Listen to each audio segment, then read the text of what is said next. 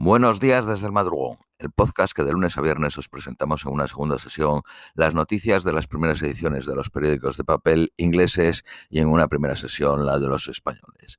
Vamos con las de hoy viernes 30 de diciembre a las 12 menos cuarto de la mañana en Reino Unido. Periódico de Independent. Ciudades a través de Ucrania han sido objeto de una ola de misiles en uno de los más fuertes eh, bombardeos desde el inicio de la invasión. Primero lanzaron drones explosivos a regiones seleccionadas antes de extender el bombardeo con misiles de cruceros lanzados desde aviones y buques estratégicos. Ucrania dijo derribar 54 de los 69 misiles. Las sirenas sonaron durante cinco horas en la capital. Al menos tres personas necesitaron hospitalización. Cerca del 90% de la ciudad de Lviv está sin electricidad, los tranvías no circulaban. Bielorrusia protestó al embajador de Ucrania después de decir que un misil ucraniano S-300 cayó cerca de la región de Bren, a 15 kilómetros de la frontera con Ucrania en el interior de Bielorrusia. Un portavoz de Ucrania reconoció en efecto que el misil era ucraniano. En Rusia, un gobernador regional dijo que las defensas aéreas habían derribado un dron cerca de la base aérea de Engels, casa de bombarderos de largo recorrido.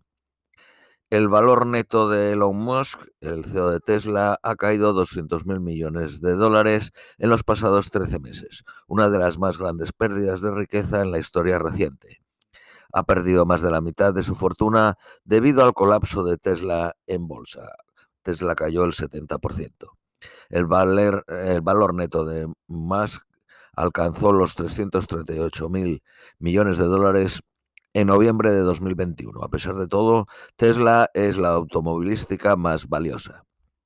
Desde enero, Jeff Bezos, el CEO de Amazon, Larry Ellis, el de Oracle, Larry Page de Google y Bill Gates ha perdido más de 180 mil millones de dólares entre todos ellos. El G7 pide a los talibanes que den marcha atrás en la prohibición de las mujeres como trabajadoras sociales porque pone en riesgo a millones de afganos que eh, dependen de la asistencia humanitaria para su supervivencia. Desde que la prohibición fue anunciada, al menos cinco, eh, seis grandes ONGs han parado sus operaciones. Apple ha sido denunciada en Nueva York alegando que los lectores de oxígeno en sangre de sus relojes proveen resultados imprecisos para la gente de color. Bill Cosby está planeando su regreso a pesar de la batería de denuncias contra él por asalto y abuso sexual. Algunos pingüinos del Ártico pueden reconocerse a ellos mismos en el espejo. La crisis de salud mental es ahora la pandemia paralela. El 25% entre 17 y 19 años se estima que tienen problemas de salud mental. Se estima que 8 millones necesitan de cuidados de la salud mental. La diseñadora de, moda Vivienne Westwood muere a los 81 años en Clapham, en el suroeste de Londres.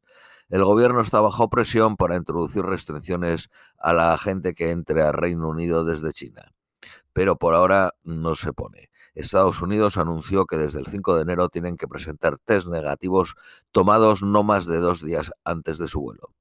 India, Taiwán, Corea del Norte, Malasia, Japón e Italia también han puesto restricciones. La mitad de los visitantes chinos que llegaron al aeropuerto de Milán en dos vuelos el 26 de diciembre eran positivos en COVID. La Comisión Europea dijo que la variante de Omicron BF7 prevalente en China ya está circulando en Europa. Al menos 122 personas han muerto en los pasados cuatro meses por estatococos, 25 de ellos menores de 18 años. Los oficiales de tráfico y el personal de las salas de control de las carreteras lanzan una huelga de dos días el 3 y el 4 de enero. Los limpiadores del ferrocarril lanzan su primera huelga nacional por el salario el 30 y el 31 de diciembre. Piden 15 libras a la hora. Más de 9 millones de adultos pasarán las Navidades y Año Nuevo en casas frías y húmedas, según YouGov Direct. El alcalde de Londres dijo que el organismo que controla los materiales de construcción debería de ser renacionalizado para prevenir otras tragedias como la de las torres de Greenfield. Un hombre en sus 20 años, un veinteañero encontrado con múltiples heridas de bala y heridas en la cabeza en Southwark, en Londres, alrededor de las 5.40 de la tarde el miércoles. Periódico Daily Mail. Los hogares deben de media 16.200 libras, no incluyendo la hipoteca. Más de 500.000 están considerando, profesores están considerando hacer huelga en Inglaterra y Gales. Las enfermeras irán a la huelga el 18 y el 19 de enero. Adultos luchando por una bebida energética eh, llamada Prime, creada por dos youtubers, que se vende en Aldi en supermercados a una libra 99 cuando típicamente se vende en eBay entre 6 y 20 libras. Había colas desde las 6 de la mañana. Aldi limitó la compra a una botella por cada sabor. Fue lanzada en Reino Unido en junio y contiene agua de coco, más vitaminas y minerales, pero no cafeína. Periódico Daily Telegraph. Los hogares sufrirán una caída del 3.8% de sus ingresos reales disponibles en 2023, equivalente a 880 libras. Al menos 250 eh, millones de personas en China han cogido el COVID en los primeros 20 días de diciembre, según una estimación interna de oficiales top chinos filtrado e informado por la agencia Bloomberg y el Financial Times.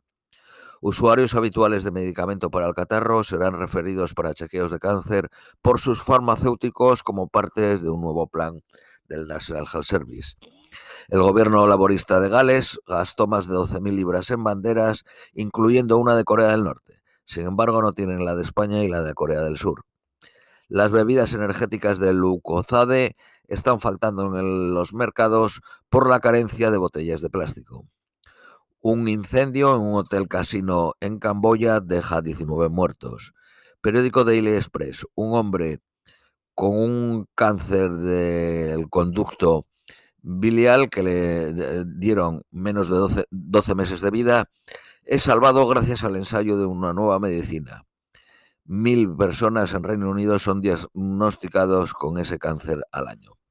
Finalmente, las previsiones meteorológicas para hoy en Londres, máxima de 13, mínima de 9. Esto es todo por hoy. Desearos un feliz viernes, feliz fin de semana, feliz año nuevo y os esperamos el próximo lunes.